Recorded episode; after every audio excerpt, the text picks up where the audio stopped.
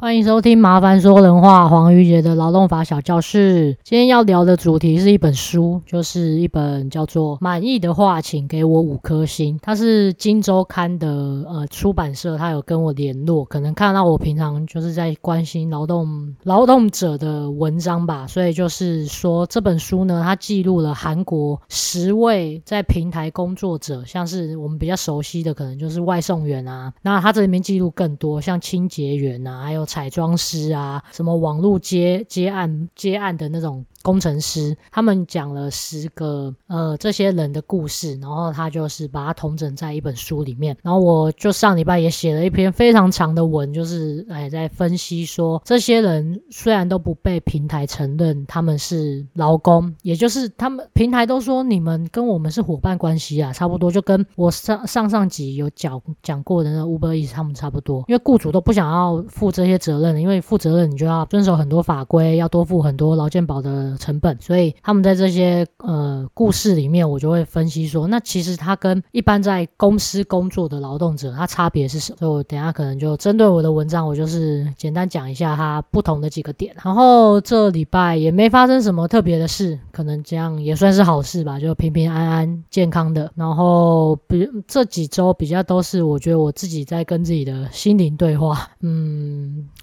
我也不知道怎么讲欸，因为就是呃，可能现在已经呃自己接案，我就自己工作，然后没有受雇。从去年二月离职，从某某离职到现在，也已经一年半超过，所以越来越不知道说好，那下一个新东西要是什么？因为我每半年都会想说要做一点新的事情，可能哦，我上半年的计划是哦，我要开完哪些课，然后像我今年下半年就是决定要录一个 podcast 来来分享我的。更多东西，然后我就是每半年会希望给自己一些新的目标，不然因为你知道当老师，诶，尤其我都是讲我的最最著名的课，不是著名的，就是我每年固定每半年固定在跑的课，就是劳动基准法的每一条的总复习，所以就总共有十四个主题左右，所以我也要让我自己，我都一直在讲重复的东西啊，因为老师就是这样嘛，把同样的东西分享给不同的人，然后每学期开课，那我自己讲到都有一点无聊，所以我觉得好像。做久了呢，就会有点不知道我自己的价值在哪里，所以常常现在时间也多了嘛，常常跟自己对话，这可能没没像是有一个周期性啊，因为比如说赚钱赚的不稳啊，然后没有一些外界的刺激，我每天就是在一个我住在三重嘛，然后住在一个小房子里面，租着这张十几坪大的空间，我连录 podcast 也只是现在就是在一个小小的吧台上，然后开着笔电，拿着我的麦克风在自言自语，所以就是常常可能没有新的刺激。不像你去公司，可能人家会要求你做一些新的事情吧，所以我要常常花很多时间去想说，好，我下下一季的主题是什么？我下半年的目标是什么？然后赚不够多钱的时候，就会容易自我否定，说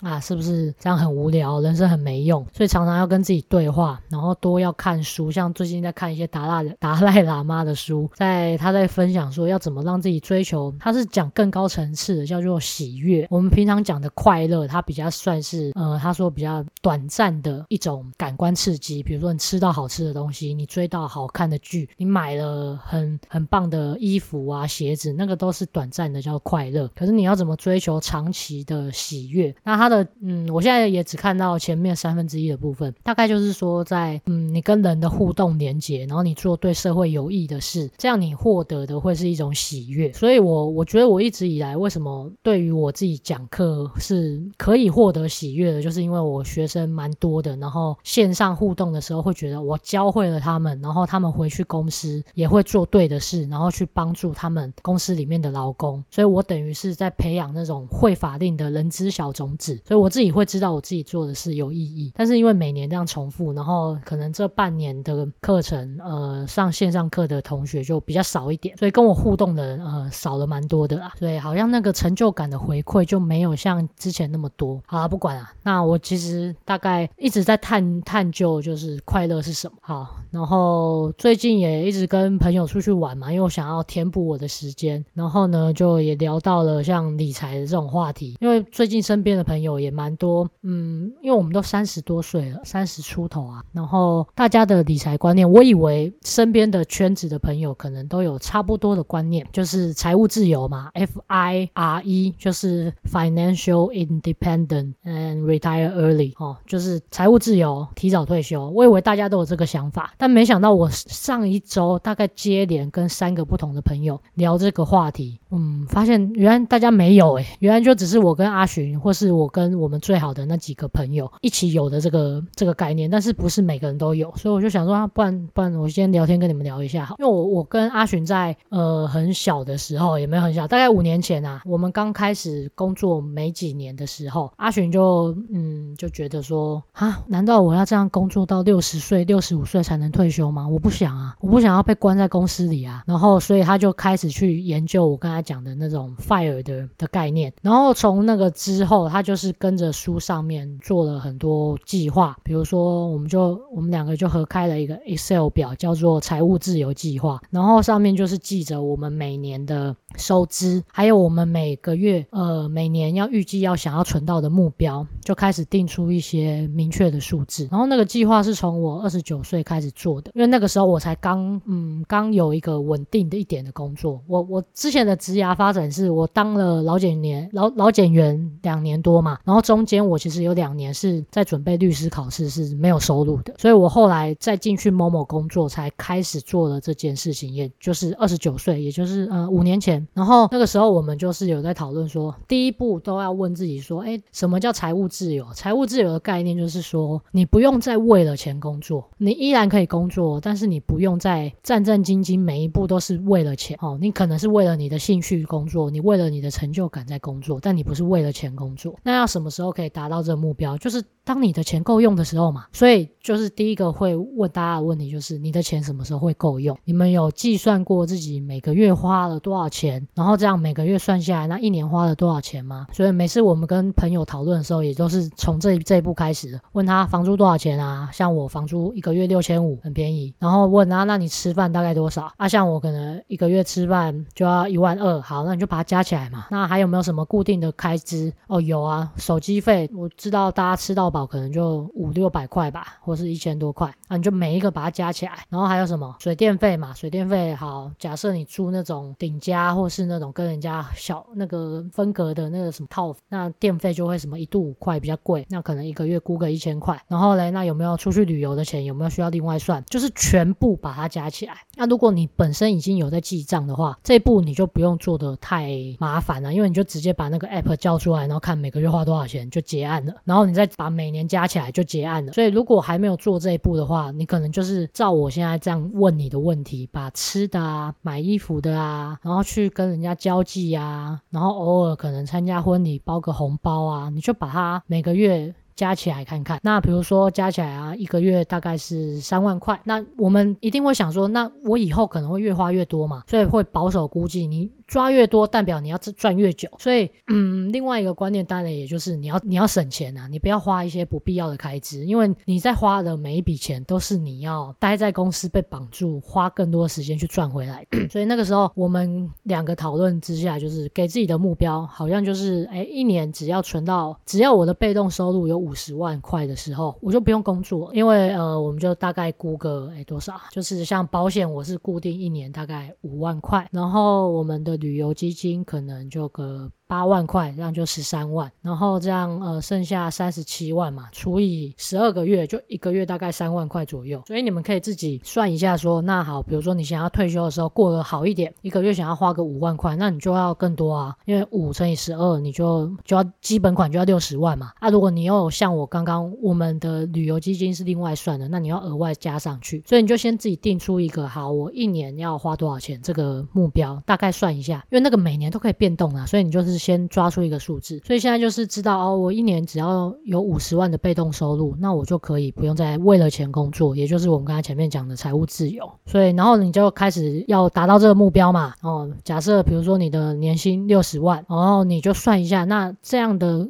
开支下去，你一年可以存多少钱？假设你可以存二十万，好，然后我们就是很简单的拉一个 Excel 表，我我这个表格上面就大概是写着哦，杰二十九岁的时候。我们那个时候给自己定的目标是一年存四十万、四十五万，就两个人各自写。那你们你们也当然就写你们的数字。然后呢，假设是我们就估计最保守的，就是去买大盘，就这样而已。去不要把钱放在活存，放在定存呢，呃，也可以放一点点，但是不是长期放的，因为定存的利率也很低。所以你们也不用觉得这很难哦，因为我们就只是我就只是在教你一个很简单的说，把钱放在不同的地方，它长大的速度就会不一样。你放在活存哦，它的趴数就只有零点几趴，你可以很快的 Google 一下哦，二零二三年活储利率就这几个字，然后你就知道说，我靠，原来我一百块放了一年，然后只会多零点八块，大概是这个概念嘛。因为比如说活存利率利率零点八就是这个意思啊，你放一百块，它只会再多零点八块，那你等于白放嘛，你放在银行要干嘛？根本不够长大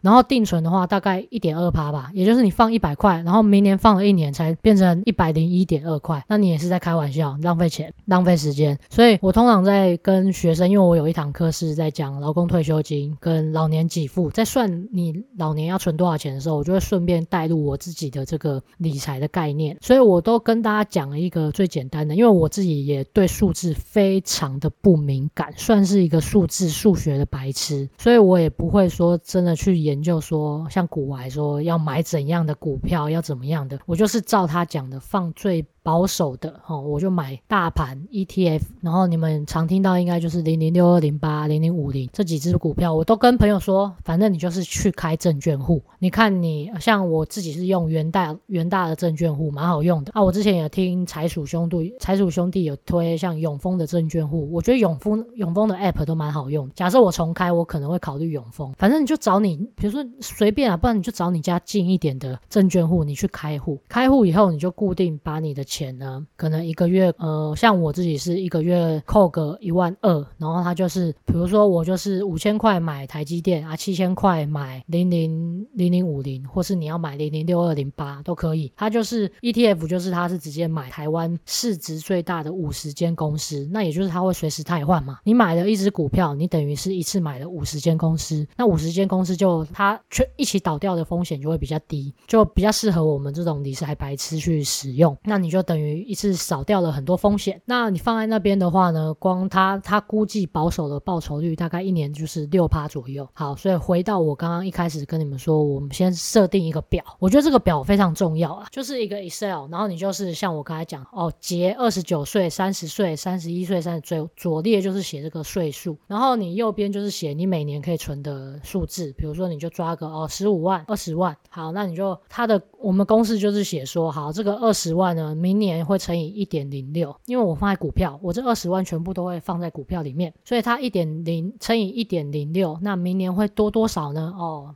比如说，那那利息就会是多少，就直接算出来嘛，就抓公式。然后好，这是你二十九岁的时候做的事。再来三十岁的时候，那你就每年固定存二十万嘛。所以那个二十万放在股票里面，是不是它会多了六趴的利息，对不对？这六趴的利息你也不要去动它，你就让它再多买。所以就是我们常常在讲的复利的概念。复利呢，就是 那个巴菲特有说，你只要找到一个够高的山顶，让雪球滚下来就好。所以像我去跟高中生啊，大大学生在讲这种概念的时候，我就说你们现在的优势是什么？就是你们年轻，所以你们那个山坡非常长。你只要早点开始做这件事情，那个复利滚下来的，呃，滚下来的获利是非常可观的。不像我们可能已经三四十岁才开始做这件事，那就会比较晚知道，你就是复利的概念会时间不够久。好，那所以你就是早点开始做好，我就二十趴，然后再乘以一点零六。然后三十岁的时候一样嘛，你就变成四十万，你就变成二十万乘以一点零六的等于这个数字，然后再加上二十万，因为你每年都存二十万嘛，是不是？你每年都放二十万到股票，再乘以一点零六这样的概念，然后 Excel 就直接把它拉下来，然后你就会知道说，哎，那我当初哈，我刚刚原本是不是设定说我一年只要花多少钱就可以不用工作了？哦，我刚才自己设定的数字是。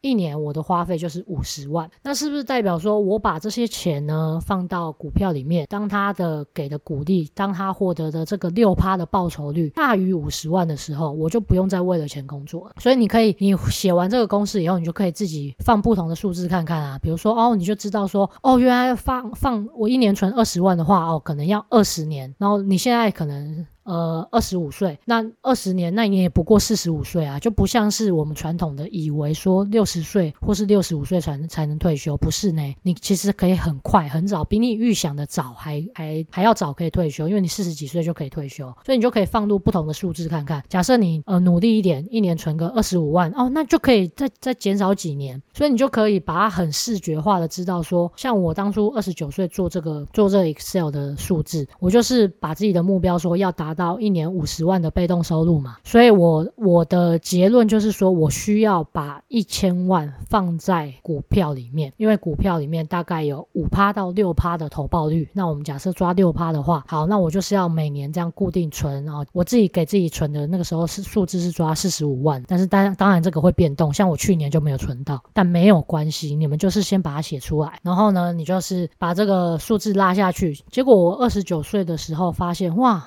原来我四十二岁的时候就可以达到这个数字了，就是我就可以存到。一千万，然后放在股票里面，那也就是我四十二岁的时候就可以退休。那每年呢，这个数字放一开始写出来，我也不以为意嘛，反正我们写的就放在那里，你也不会说每天都去看它。但是等到每，因为呃，我本身我本身的习惯就是用 App 在记录每天的账，每个然后每个月的账记完以后，我会把这个总数呢再放到我的我自己做的。Excel 不是我自己做，是阿寻做的 Excel 表里面，就是把每个月的收支再填到 Excel 表。所以我就可以，我就有一个结二零二三、结二零二二、结二零二一的一个这个记账表，我就把它填进去以后，那我就来看，哎，那我今年存了多少？我原本当初定这样要存四十五万的数字，我有没有达到？然后就发现，哎，有哎，因为我一定是定的是我一定可以达到的数字，所以我我就会定比较保守一点。那你们就可以，比如说你就定个十万、十五万就好，好，然后你有达到的时候，你就会觉得很有踏实感。然后当你每年呢，我二十九岁的时候看到这个数字。三十岁的时候也发现哇，第二个数字我也达到了，你就开始这个东西，这个行为一开始当然比较难，凡事起头难，你们要相信这句话。就一开始要叫你记账，要叫你做什么，你都觉得超累，很麻烦哦。干嘛做这个？做这个有用吗？啊，不就只是一个数字？反正你会用很多借口叫叫自己不要去做。但是你相信，就是一开始最难，但后面呢都会越来越简单。所以我像我上课的时候就会把这个表格就直接分享给大家啊。你们不会的话就直接，你们没有拿到表格就直接。用我刚才写的那个公式超简单啊，就你的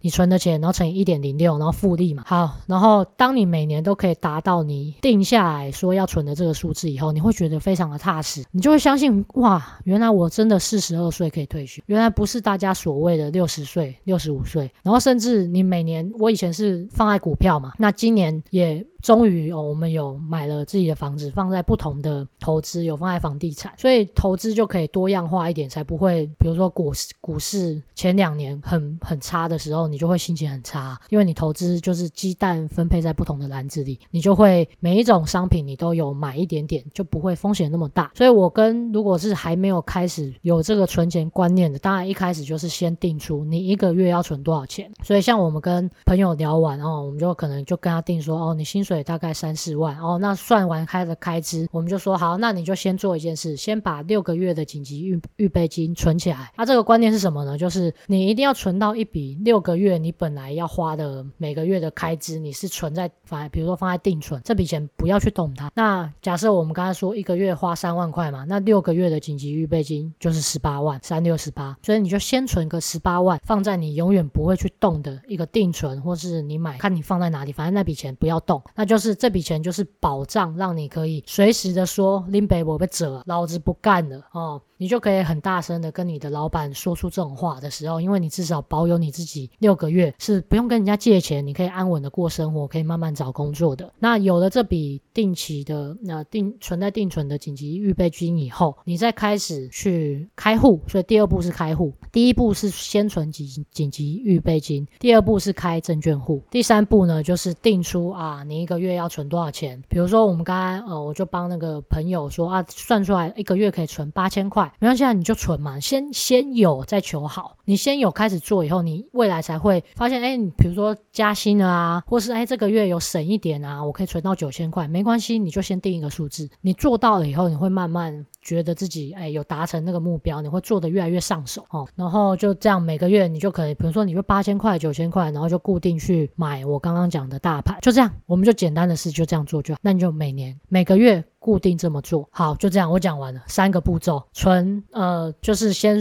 存你的紧急预备金，然后开证券户，然后再是第三步，就是每个月定期的去扣那个大盘。啊，你当然你你会了以后，开始有去研究，像我刚才讲财取财财鼠兄弟，或是你听股癌，你有去研究一些股票，你也试试可以试试看买其他的个股哦，他们可能报酬率更高，你也可以买一点点试试看啊，但是不要买多，好不好？因为那种个股一间公你买个股是在买一间公司啊，一间公公司的会倒的比例就比较高啦，风险比较高，所以呃，像我们这样每个每年这样存，你等到第五年的时候，你会觉得哇，原来可以存个几百万是这样的心情，那你也没有太多做什么别的事哦，你就是简单的事情持续做，这个就是最难的。然后每年我们会，我自己的习惯是以前领完年终，大概每年二月的时候就会统计一下我现在有多少资产。那资产的意思就是，当然是比如说你的股票里面现在有多少钱，它的现值是多少。然后呢，你每一个账户就把它全部加，其实就在加加加法而已啊，不难啊，把它全部加起来。哦，你的富邦银行有多少钱？然后你的永丰银行有多少钱？啊、你哪里有定存有多少钱？哦，你还有买保险，你有那个储蓄险买了多少钱？你就把它全部加起来，一年做一次就可以了。所以这个麻烦的事呢，就是就有点，我其实后来蛮期待做这这件事，因为每年你一定是资产是增加的嘛。你如果没有欠钱的话，你习惯做这件事的时候，你就发现哇，我今年又存了多少钱，然后你就会更踏实一点，就达成了你刚刚我跟你讲我们拉 Excel 的那个数字。好啊，就简单跟大家就分享一下，我希望你们是可以可以做这个啊，因为有了这个财务规划以后，会人生比较有选择权，你就可以多做你想要做的事情。好，不小心聊了二十四二十四分钟，好，接下来我们就进来，我们今天的那个主题就是聊那个满意的话，请给我五颗星的这个这本书。那这本书是我刚才说，就是《今周刊》的呃，他们出版社联络我说有没有兴趣看这本书，所以我就蛮认真的看哦。它里面比较让我印象深刻的就是一个外送员的例子，然后那个外送员呢，他有点类似是，因为他是韩国的故事是啊，所以跟台湾有一点差异，可是你也完全可以想象得到故事里面主角的那些生活，然后他就有点像是，比如说是他是 Momo 的外送员，他就是隶属在一间购物平台下面的外送员，可是呢，他也不是直接被。那间公司雇佣哦，他也不是 Momo 的外送员哦，他是反而 Momo 他还有外包商，所以 Momo 可能就比如说我讲一个例子，他跟呃黑猫合作，然后请黑猫的叉叉叉这些外送员，你们来专门帮我送 Momo 的货，所以这些员工呢，他们根本没有雇主，然后他就是自己有一台手机有一个 App，然后你就上了那个 App，就有点像我们 Uber Eats、Foodpanda 这样，你就用了那个 App，然后那个 App 就会跟你说，哎，你今天几点几分请到。什么什么仓库收货，然后你今天的货总共有六十八件，每一件呢是三十块，他就给你这个指令，然后你就去开着自己的车，然后去完成这些任务。所以他就里面就讲到非常多很细很细这些外送员的生活，包包括你啊，你的货你要照配送的顺序去堆，你不可以说你等一下要先送三重，结果你把三重的货放在最里面，那你就还要花时间把货全部都卸下来以后，然后去拿到最里面的货嘛。所以你要先了解你的配送路线，你是先三重，然后新庄树林哦，那你就是哦三重的货要放在最外面。然后树林的货要放在最里面，然后他开着自己的车，他就讲很多这种很细的、很鸟猫的代志，但是你就知道说哇，这就是这就是真正他有去访谈过这些外送员生活，你才写得出来的书啊。然后还有像他有想写到一些甘苦谈嘛，因为他这个主角呢，他我忘记叫什么名字，就大多他说都是一些中年男性才会去当这个外送员，然后他们都会跑夜班，就是他跑的时段呢是晚上十一点到隔天早上六点这样的。时段，所以你在睡觉的时候，这些人才正要开始配送，然后会把你今天晚上下单的货全部放在你家的门口。所以我觉得这跟台湾的状况就比较不一样。台湾真的，就我以前知道，Momo 没有那么晚在让配送员工作。那我觉得以韩国来看，它也算是我们台湾以后未来的借镜。所以也许台湾以后，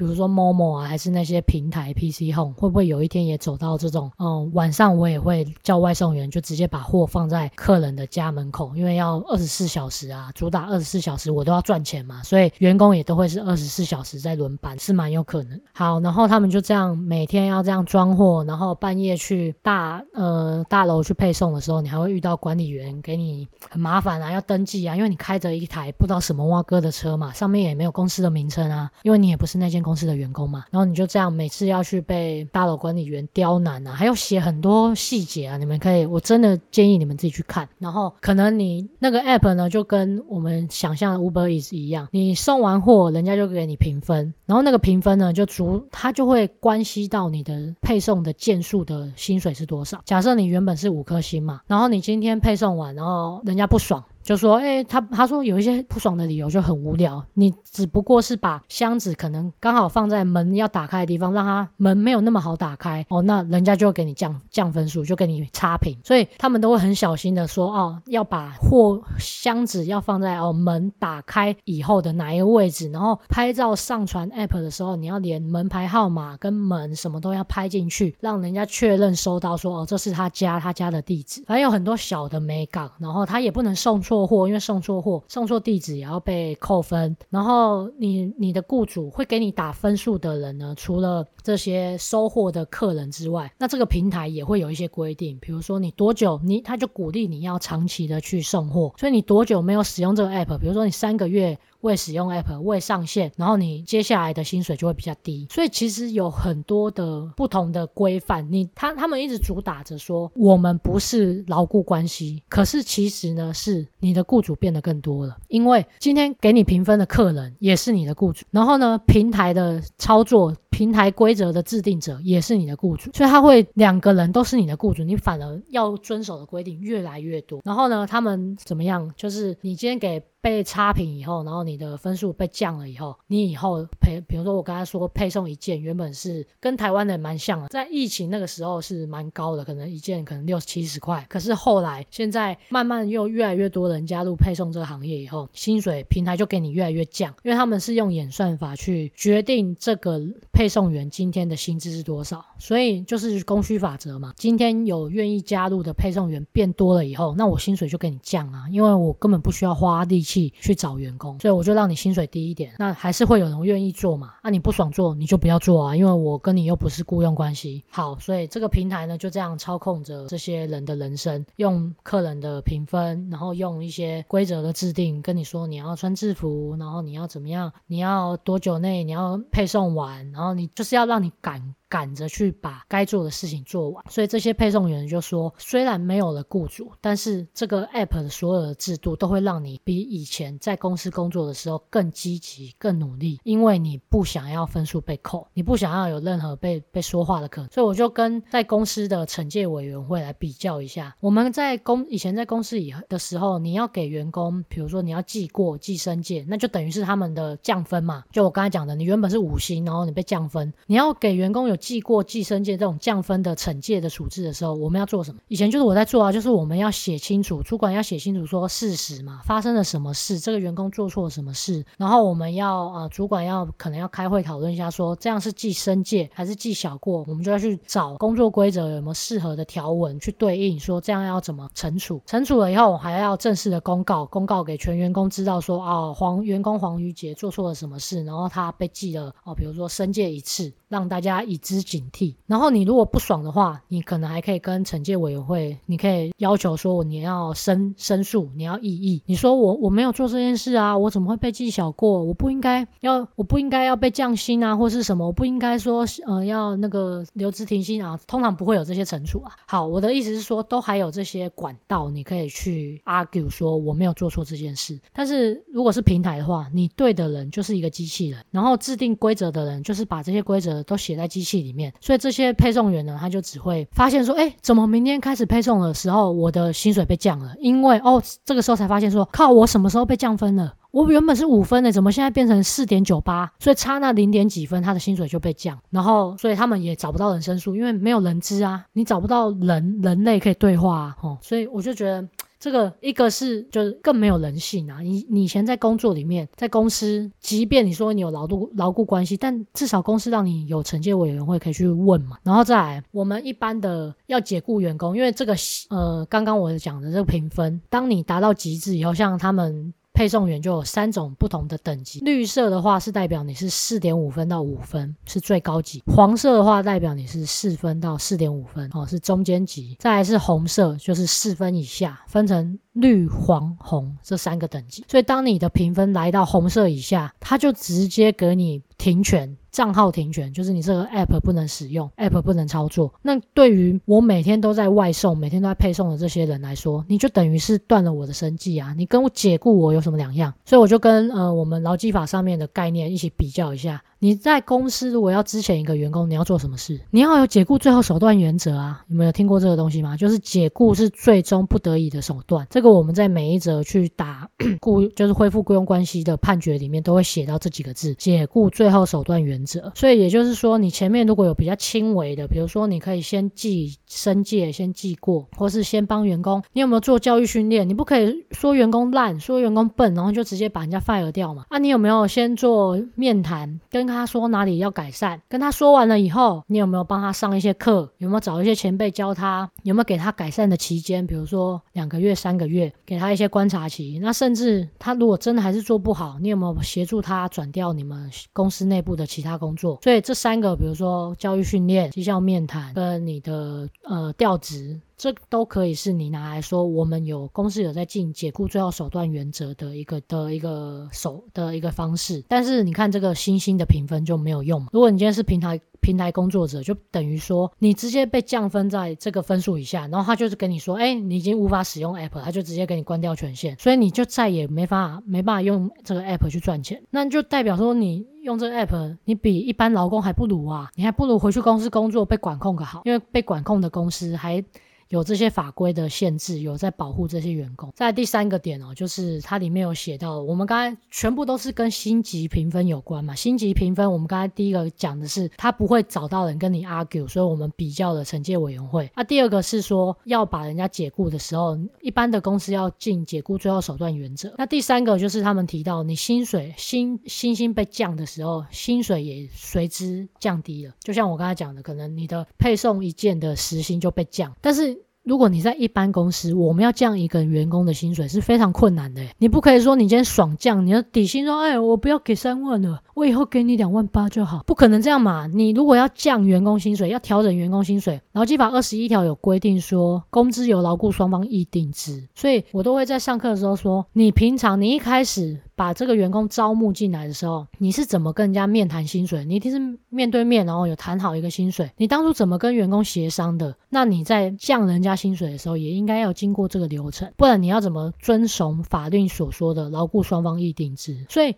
连你一般在公司内部工作，你要被降薪，都有这些法律来保护你，有劳基法二十一条可以保护你。可是你在平台工作却没有这些东西。他今天就是看你的薪水薪薪被降个零点几分，然后就直接把你哦。时薪就被降，里面就有一个清洁工，他他的工作是每天到每个人家里去清洁打扫。可是你一旦薪薪被降了以后，他的时薪直接被砍，所以他也一样，就是跟前面讲，他找不到人 argue，然后他的薪水又被降了。然后当被降很多次以后，他甚至会被解雇，因为他的平台就直接跟你说，哎，你不能使用这个平台了。所以你等于是完全无法无法完全相信着这个平台可以给你长久的生计保障。所以这也是我觉得，那你还不如在公司工作，因为你还有这个法律的保护。你不会随随便便、随随便便的被降薪。我们以前要跟员工协调薪水，比如说我们企业常见的就是你原本是主管职，你有主管加级，然后后来发现做了一阵子以后，你比较适合独立作业，你根本没有那个管理的能力，那会就把你降成原本的一般的职员嘛，你就不当主管职了。这个时候在降薪的时候，我们一定会把那个薪水原本是多少，然后什么几月几号开始以后要变成多少，然后是哪一个加给被拿掉，那个那张纸要给员工签名，那个一定要双方做确认才可以降薪啊，所以不是不是像这些平台就这样哦，你薪薪被降哦，都直接扣你薪水啊，时薪时薪直接被减啊，不是这样啊，所以我觉得平台就真的对于工作者来说是更没有保障的。然后最后呢，我终于看到一个故事是比较让我舒服一点，因为前面的那两个平台，我说真的，因为我在教承揽跟雇佣这两个契约的差别的时候，有一个去认定说怎样的人可以是承揽契约，有一个呃很特别的点。叫做你的专业度高不高？因为通常呢是足够专业，然后是你的自主性可以非常高的工作，比如说像什么，像我，我本身是讲师，那单位请我去讲课，这样的关系就是就是承揽关系。可是像我们刚才前面讲的，不管是配送员或是清洁工，他们对于呃工作的内容的自主性，还有比如说我要怎么配送那个路线，其实都是 App 都帮你决定好了，他们的自主权利、专业度就没有到可以有那么大范围为的 range 可以去自主。你们懂我那个意思吗？就不像我的讲师可以有很多不不一样的 style，然后我可以决定我要怎么样的风格去讲课，我的讲义想要怎么编排，我今天的对象主要是给谁，我就是可以等于从头到尾都是我这个讲师自己在决定这件事情，决定我要怎么工作，我要怎么给付劳务。可是呃，如果所以我们在讲说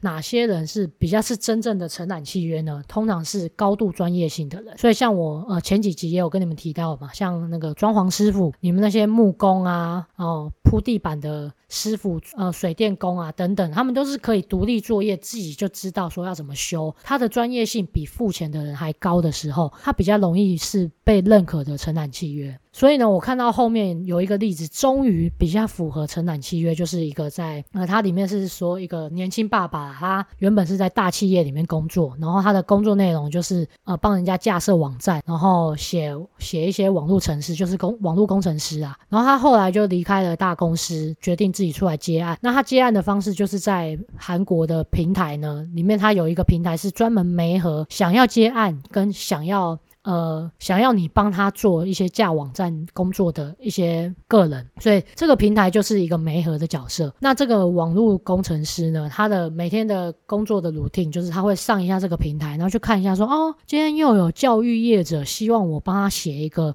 哦教育的设计平台。哦，今天又有一个新的公司，他想要优化他们的人资教育训练系统，我看一下我能不能做到。所以呢，他觉得这个这个需求有符合他写程式的能力的话。他就会去接案，那接案的流程就是他会写出说啊，我这个报价是多少，我会帮你做出哪些东西，比如说架网站跟后续，然后你要修改，我我不太知道那些哦具体的内容，因为我又不是这一行的。总之就是他会有报价这个程序，报价这个程序，所以呢，就是这个工作者他会提出自己的呃，说我。我帮你接这个案子，假设比如说我写好这个程式，帮你架好这个网站，总共是收十五万，然后里面呢有多少钱是，比如说这个网站本来就要的伺服器的费用，然后储存空间的费用各是多少，我会帮你用哪一间公司，就是你会去报价。所以就是我的意思就是说，在承揽契约，你应该要有可以报价的权限，也就是像比如说现在有单位要来找我去讲课，我就可以开说，哎，我的时薪呢是每小时，如果是企业来。讲课的话，就至少是五千以上。